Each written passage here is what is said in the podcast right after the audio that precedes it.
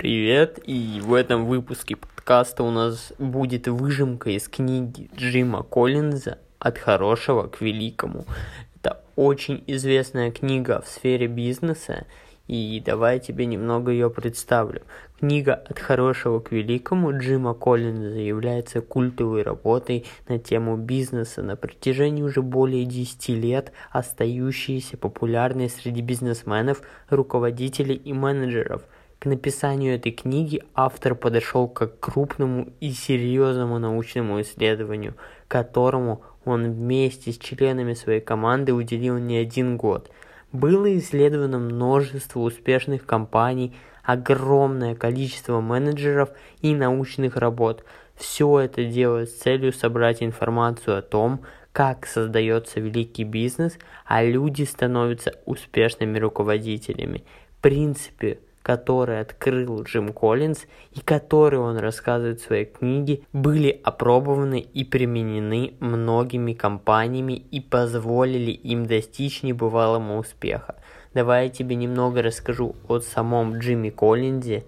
Джим Коллинз – автор нескольких серьезных работ на тему менеджмента – преподаватель, руководитель лаборатории проблем управления, специализирующийся на исследованиях и консультировании руководителей частных и государственных организаций. Свой опыт Джим Коллинз получил, работая в таких компаниях, как McKinsey Company, Hewlett Packard и Canon International – также он успел поработать преподавателем в бизнес-школе Стэнфордского университета и посотрудничать с Корпусом морской пехоты США, Американской ассоциацией школьных инспекторов, а также Ассоциацией церковных лидеров, американскими герл-скаутами и медицинским институтом Джона Хопкинса. Естественно, чтобы в полной мере понять все, о чем говорит в своей книге Джим Коллинз, необходимо прочесть ее полностью именно живую. Но я попробую до тебя донести главные вещи, которые хотел передать автор. И познакомить тебя с некоторыми интересными идеями представленной работы, чтобы вы могли сформировать общее представление об этой замечательной книге. Давай начнем с предисловия. У нас отсутствуют выдающиеся школы главным образом по той причине, что мы имеем хорошие школы. У нас отсутствует великое правительство главным образом по той причине, что мы имеем хорошее правительство. Лишь небольшое количество людей живет замечательной жизнью, ведь можно просто жить хорошо. Наибольшее количество компаний так и не достигают грандиозного успеха и не становятся великими, потому что большее их число просто становится хорошими. Именно это является их основной проблемой. Важно знать, что великие достижения являются результатом комплекса грамотных и последовательных решений, каждый из которых представляет собой следствие предыдущего. Руководители пятого уровня, так называется первая глава. Одна из самых главных причин успеха любой компании, согласно мнению Джима Коллинза, кроется в таланте ее руководителя. Автор разделяет руководителей на пять типов, которые различаются по уровням. Первый уровень – высокопрофессиональные сотрудники, активно применяющие свой потенциал, опыт, умения и знания.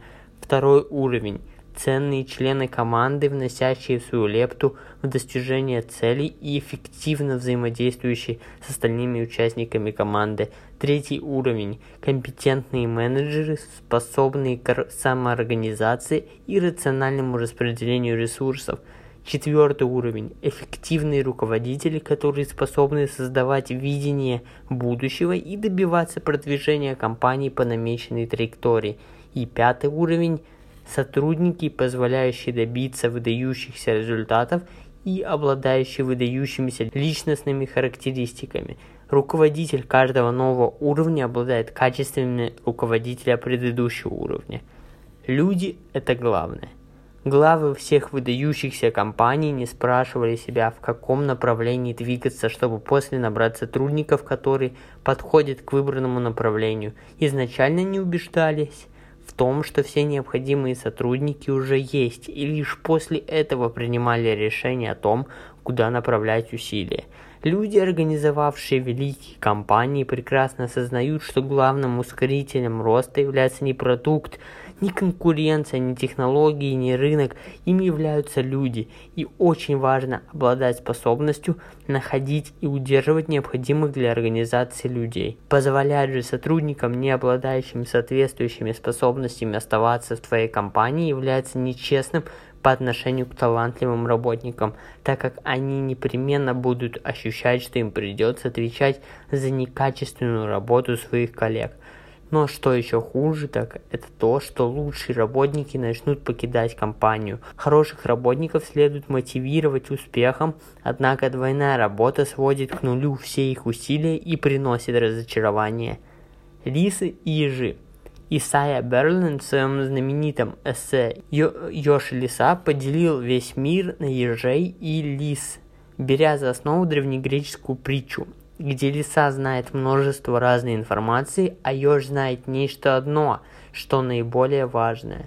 Лиса является хитрой, способной выдумать множество разных стратегий, чтобы напасть на ежа из-под тяжка. Она проворна, пронырлива и, судя по всему, должна одолеть ежа, Ёжи наоборот. Он суетлив, бегает по лесу в поисках пищи. Лиса выжидает, чтобы атаковать ежа, а еж, ничего не подозревая о ее планах, и спокойно себе идет к ней в лапы.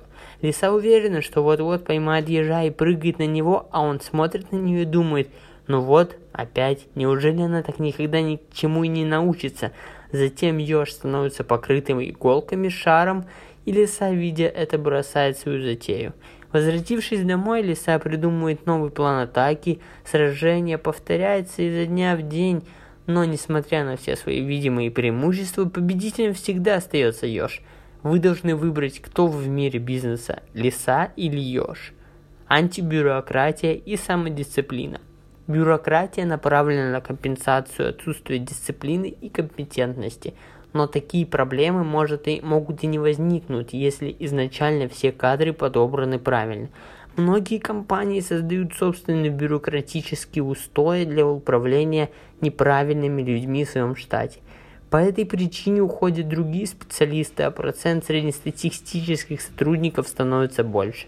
Это становится причиной еще большего усугубления бюрократии, стремящейся скомпенсировать отсутствие самодисциплины и отпугивающие лучших сотрудников. Великие компании сумели создать четко организационные системы, однако обеспечили людям свободу действий и, соответственно, в пределах таких систем – Ими были наняты дисциплинированные люди, не нуждавшие в постоянном контроле, а все внимание было направлено на руководство системой, а не персоналом. Новые технологии. Все компании, достигшие успеха, активно применяли сложные технологии, но важно отметить, что это были не технологии в прямом смысле этого слова, а новый подход к использованию определенных технологий.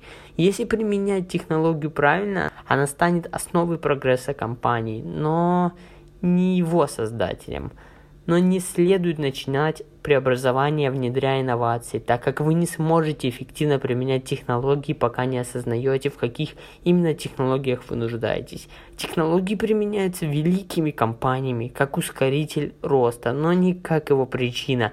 Ни одна из таких компаний не начинает преобразование с внедрения инноваций, однако каждая из них стала основоположником внедрения какой-либо инновации – если она не шла в разрез с той бизнес-концепцией, которую компания следовала.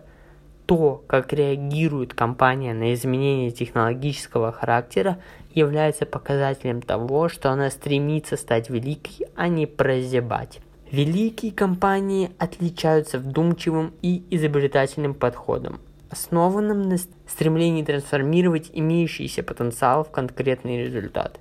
Гонки по вертикали – Успешные компании опирались на свое стремление к созиданию и достижению совершенства ради самого совершенства. Те же, кому хватило представленных результатов, опирались на свой страх остаться неудел. Переход от хорошего результата к великому во многих случаях может выглядеть как какое-то революционное преобразование, но таковым оно будет казаться только тем, кто находится за рамками компании. Для сотрудников организации он является вполне естественным процессом. Если вы не можете отличить выдающиеся результаты от естественного процесса, это будет мешать вам выработать грамотное представление на тему того, что реально работает в долгосрочной перспективе. Великие компании осознали простую истину. Огромнейшим потенциалом обладает сам процесс – последовательных улучшений. Если вы укажете на конкретные результаты, изначально кажущиеся незначительными, и покажете, как они укладываются в общую бизнес-концепцию, люди осознают рост потенциала и примут ваши идеи. Такой эффект называется эффектом маховика. Итак, заключение по этой книге Великие компании, сумевшие пройти проверку временем, работают не только для того, чтобы акционеры получали прибыль. Для таких компаний денежный поток является основой жизненного процесса, но не становится его сутью. Спасибо, что послушали мой подкаст. Ставьте оценки на тех ресурсах, которых вы слушаете, особенно в Apple подкастах. Пожалуйста, поставь 5 звездочек. Это мне поможет более чаще выпускать новые выпуски и оставаться всегда с тобой на связи. Спасибо, что послушал. Всем удачи и пока!